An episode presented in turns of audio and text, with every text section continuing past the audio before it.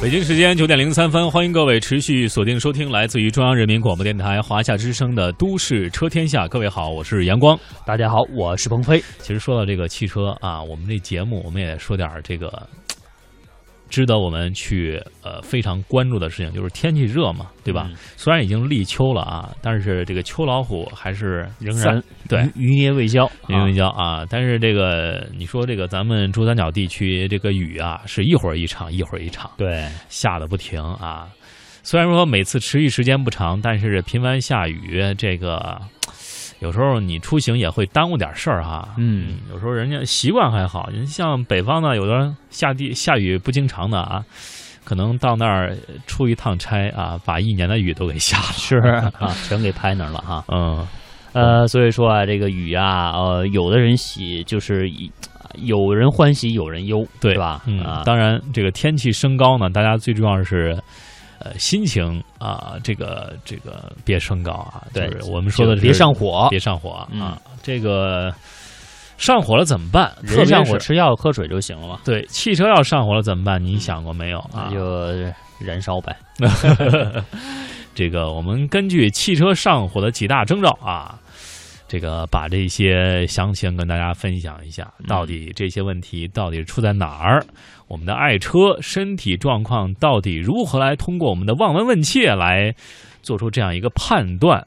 我们跟大家分享一下。对，我们知道啊，这个汽车这个材料是什么？其实是多种多样的啊。嗯。呃，大的车身是金属的，呃，里边内饰可能是塑料的，有橡胶的，当然也有皮质的哈。那么，当我们爱车。发生不当的磨损或者是消耗的时候，我们可能会闻到非常刺鼻的气味、异味。这些味味儿可能不有焦糊味啊、臭味啊，还有塑料味等等。哎，当然它们这个各自散发出来的味道是不同的啊，不同部件是不同的，不同材料也是不同的。那我们可以通过闻这些材料的味道啊，可以简单的、初步的判断一下我们的车是不是上火了，从而呢可以对症下药。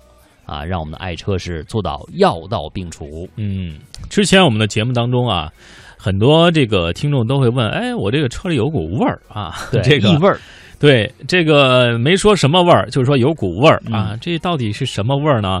我们接下来通过几种味道来为大家判定，到底是车的身体哪个部件出问题了呢？这属于望闻问切当中的闻是吧？闻啊，来看看第一个闻闻什么呢？这是真闻，嗅觉的闻。对，有一种味道叫橡胶烧着的糊味儿。嗯，因为在高温情况之下，爱车呀，这个和滚烫的柏油马路之间亲密接触，最容易受到伤害的就是爱车的轮胎。哎，所以每当出现这种气味的时候，首先应该检查皮带、制动蹄片和轮胎。往往在高温下，这些部位啊，橡胶制品容易松弛、打滑或是过热。所以说，如果查明了是制动器或是轮胎发出的气味的时候，应该立刻将爱车熄火停车，等散热之后再行驶。嗯，还有一种味儿，可能就是塑料的气味啊，燃烧的塑料的气味，就是当我们的爱车电气线路过热的时候呢，可能会出现这种塑料的糊味儿。但是啊，这个这个电线的塑料外皮非常薄啊，气味可能会稍微小一些，不容易被我们所察觉。所以说，我们就要特别的小心谨慎啊！一旦发现有异样，就一定要停车检查查找原因是什么。因为电气过热现象一旦时间长了，非常容易引发我们车辆的燃烧起火火灾。嗯，第三是浓浓的焦糊味儿啊。在行车过程当中，一旦闻到这种非金属材料烧焦的特殊气味，就一定要考虑是否为离合片摩擦这个摩擦片烧损，这个或者过热造成的。这种糊味往往夹杂着这焦糊、焦臭味，不是很好闻。对，一旦发现这样情况，要赶紧呃这个感受离合器使用起来的情况。如果离合器没有明显的这个挂档难，或者说是起步困难的情况。那么，应当检查后制动系统有无过热情况了。有些车主担心，这个在拉手刹的情况之下会强行行驶，呃，可能这个拉了手刹开了半天啊，这有些车可能你拉了手刹之后你走不了啊，有些车但是那是拉的太死了，对，拉了手刹之后你还能走啊。开了好几公里，发现一手手刹没有放下去，车怎么感觉没没有动力啊？动力没有以前强了。对，这会让爱车这个后刹车片爆死啊！这种情况也会产生这种焦糊的气味，气味很难闻啊！遇到这种气味也需要提高警惕了。嗯，当然，一般这个拉着手刹开驾驶的情况，一般现在来说都是手动挡哈。这个自动挡呢，现在一档一档的往上挂啊，你挂不到 P 档，呃，挂不到这个 D 档是走不了的。嗯，呃，所以说呢，大家呃开自动挡车型朋友一定要注意啊，啊，一定要小心。还有一种味道就是车中类似有一种汽油的味儿啊。我们知道这车肯定得加上油才能走啊，吃吃饱了才能上路吗？如果不小心漏油了，哎，可能会导致我们汽车发火啊。如果说车厢当中总是能够闻到，好像一种没有燃烧干净的汽油味儿，哎，大家首先应该注意一下，紧张起来，应该首先确定车辆漏油的位置和严重程度到底怎么样，然后呢才能够安全上路。那如果说车厢漏油啊，有一个。简单的办法可以告诉您啊，就大家不是爱嚼口香糖吗？啊，可以用口香糖暂时先堵住一下这漏油的位置，然后啊，赶紧把我们的车开去四 S 店或者修理厂去维修。嗯，这是这个需要注意的问题。这个还有一种味道叫什么呢？这种味道不会经常出现，但是出现的话就会很伤大脑。呃，会让人发愁哈。这个是电池散发的味道，可能很多车主还没有闻过啊。这电池还有味儿啊？对，有味道啊。有的我形容不来这种味道啊。这种就是说怎么回事呢？有的车辆使用的这个湿式电瓶啊，湿式电瓶这种电瓶使用过程之后有电解质的泄漏或是这个亏损。如果电解质亏损过多的话，汽车发电机就会强行充电啊，这会导致蓄电池过热或者是冒白烟。为了防止这种情况发生呢，车主应该及时补充电解液，并及时给电瓶充电。但是有一些车主闻了这个味道，也不知道这是，这就是电池味吗？也不确定哈。对，呃，但是我也没有闻过这种味道，说实话啊。那你是可能是干电池哈，嗯，可能现在大家用的汽车上的这种。呃，蓄电池啊啊，一般的都是干电池，就是不用电解液的，是免维护的了。对啊，之前的车可能会更多一些啊。呃，所以说呢，刚才我们给大家盘点了这么多容易上火的这个情况啊，所以说呢，怎么样预防上火发火呢？我们给大家提四个注意事项啊。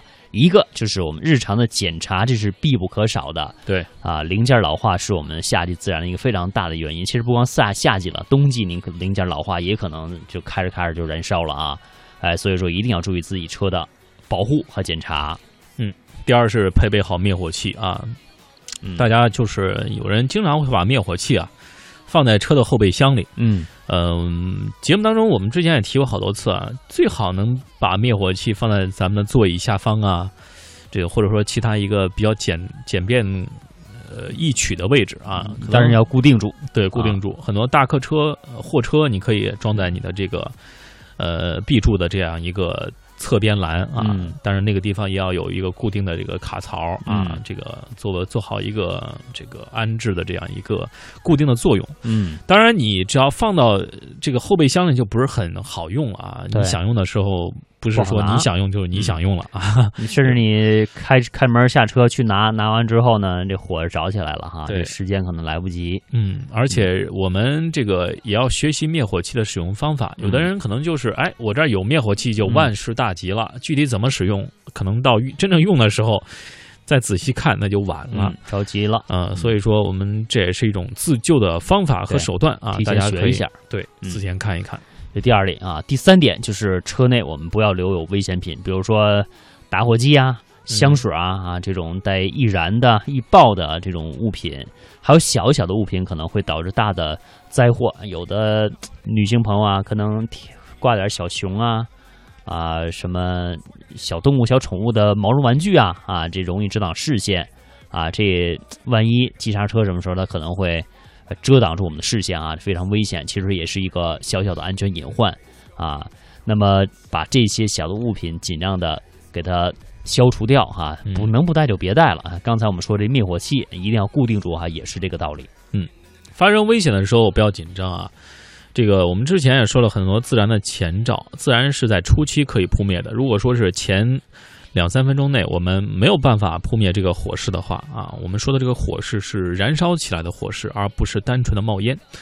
两三分钟之内，呃，我们搞不定，就尽快的撤离啊，这个不要在那儿待了啊，因为两三分钟之后，就这个情况就会更加的危急了，有可能会伤害到我们的人身安全。所以说，我们最好的是把这些隐患啊，就是这个消灭在这个萌芽期哈。